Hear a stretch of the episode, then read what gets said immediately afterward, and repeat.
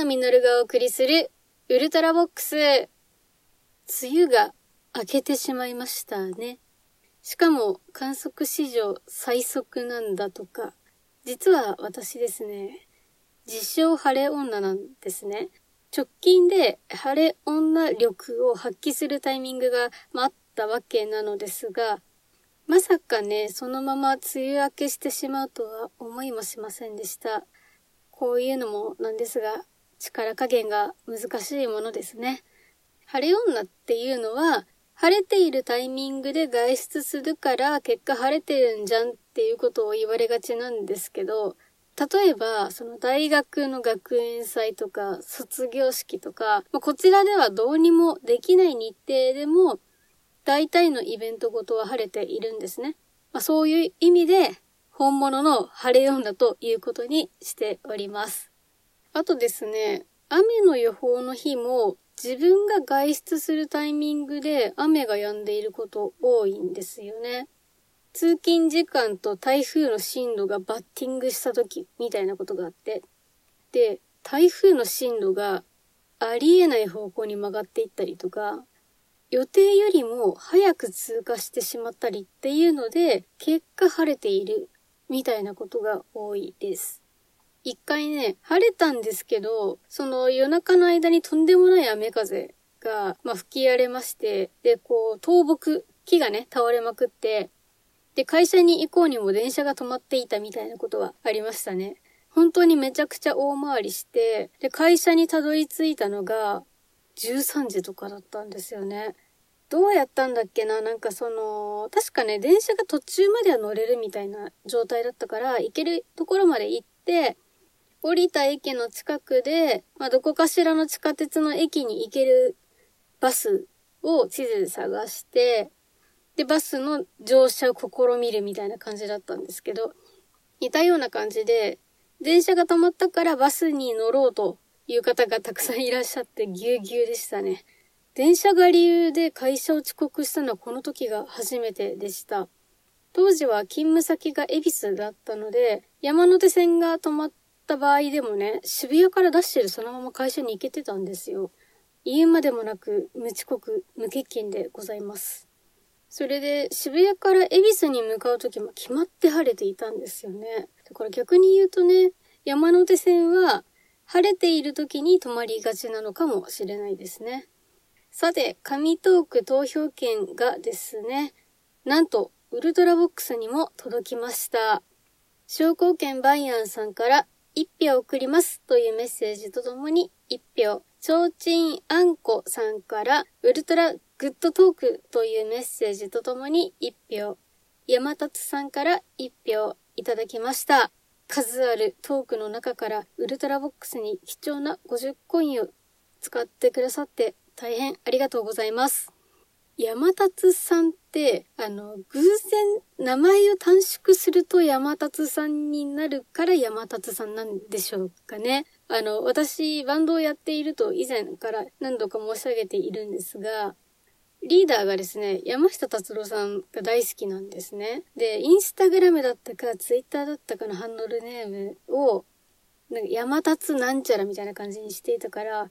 もしかしてって思ったんですけど、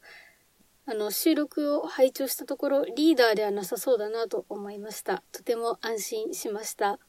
あの、別にリーダーを悪く言っている収録会もライブ配信もないんですけどね。なんとなくね、見つかったのかと思ってちょっとハラハラしちゃった次第でございます。別にね、見つかってもなんてことないんですけどね。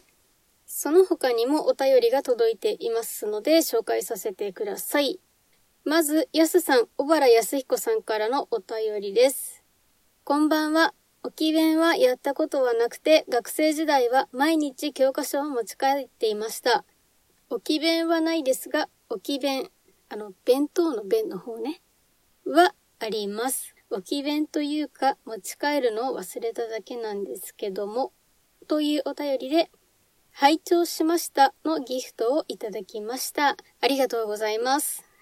そっちの置き弁でしたか？確かにね、私も1回か2回はやっちゃったことあるかなっていう記憶ですね。あの、母に怒られるやつですよね。家であれ？弁当箱は？って聞かれるとギクってなるやつですね。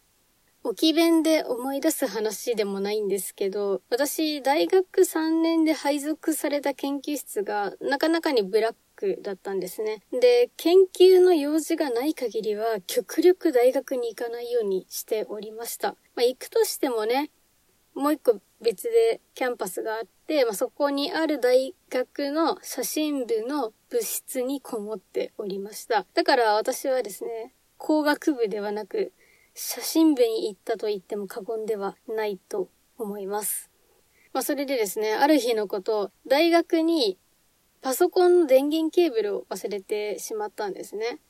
それで、電源ケーブルごときで研究室なんか行ってやるもんかっていう強い思いで、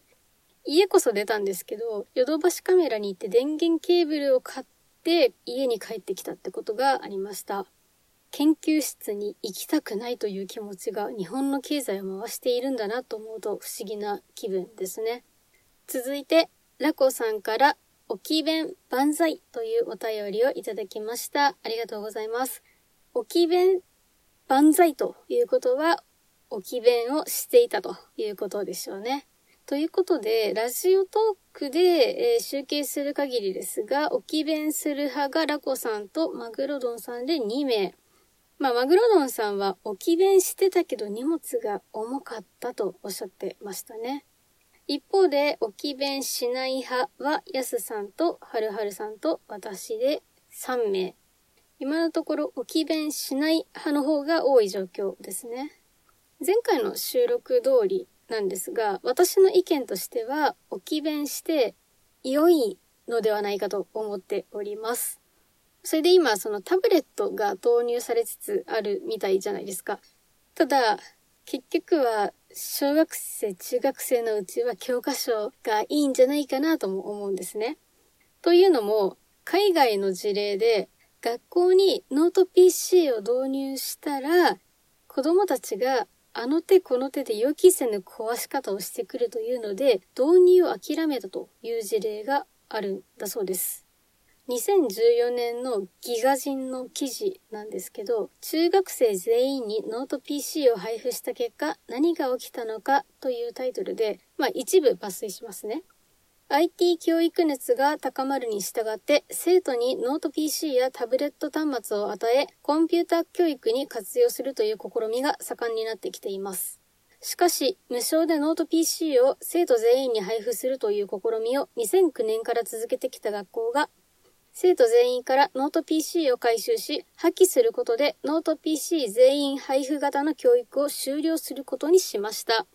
無償ノート PC 支給プログラムは当時からトラブル続きだったと言います。7年生、8年生、9年生の3学年の生徒全員がノート PC を所持している状態だったところ、毎日のようにやってくる修理依頼に圧倒されたとのこと。生徒たちは本を落としたら壊れちゃった。上に座られて壊れちゃった。落としたら壊れちゃった。と、画面が割れたノート PC や、バッテリーが死亡したノート PC や、ウイルス感染しまくったノート PC を絶え間なく黒かもしに持ち込んできたそうで、破損を予防するためにハードタイプのケースを導入しても完璧なまでに破壊されたノート PC が持ち込まれてくるのを止めることはできなかったそうです。という内容でした。そうなんですよね。子供ってどんな手を尽くしても大人が考えつかないような壊し方で壊してくるんですよね。もうね、防ぎようがないんですよ。わかりやすい例だと、頻繁に傘を壊す子供っていませんでしたでしょうかまさにうちの弟がそうなんですけれども、なんかね、もはや壊して遊んでるんでしょってくらい雨の日のたびに壊していたんですね。まあ、そんな弟がですね、メガネを新しく買った日のことなんですけど、その日のうちにバキバキに割っちゃったんですよね。これはわざとではないと信じておりますが、あの、ライティングディスクって言ってさ、使わない時に天板部分をしまっておくタイプの机があるじゃないですか。で、弟はそれを使っていたんですよね。で、その天板の支えになるとこにメガネを置いたままにして机を引っ張って、で、見事にメガネをプレスしちゃったわけなんですね。忘れもしないですよね。あの、母の表変する姿。もうね、状況がわかんなくなって、てんてんてんってなって、理解してから、こう、怒りが込み上げてくるんですよ。で、その怒りに任せて、いくらしたと思ってんだよって、めちゃくちゃに怒鳴ってましたね。メガネなんて特にその成長期の子供のためにきちんと作るものなので、もう大人のより高かったりするんですよね。まあ、それを一瞬で壊すというね。私が親だったとしても、うわーってなっちゃいそうな、そんなエピソードでした。このことがきっかけで弟は傘も壊さなくなりました。つまりはね、物は大事にしましょうというお話なんですけど、まあ、一方で、そもそも子供は壊す生き物っていう大前提で考えた方がいいんじゃないかなとも思うんですね。だから、ノート PC みたいに故障した時の損失が見合わないものを持たせるべきではないのかもしれないと思った次第でございます。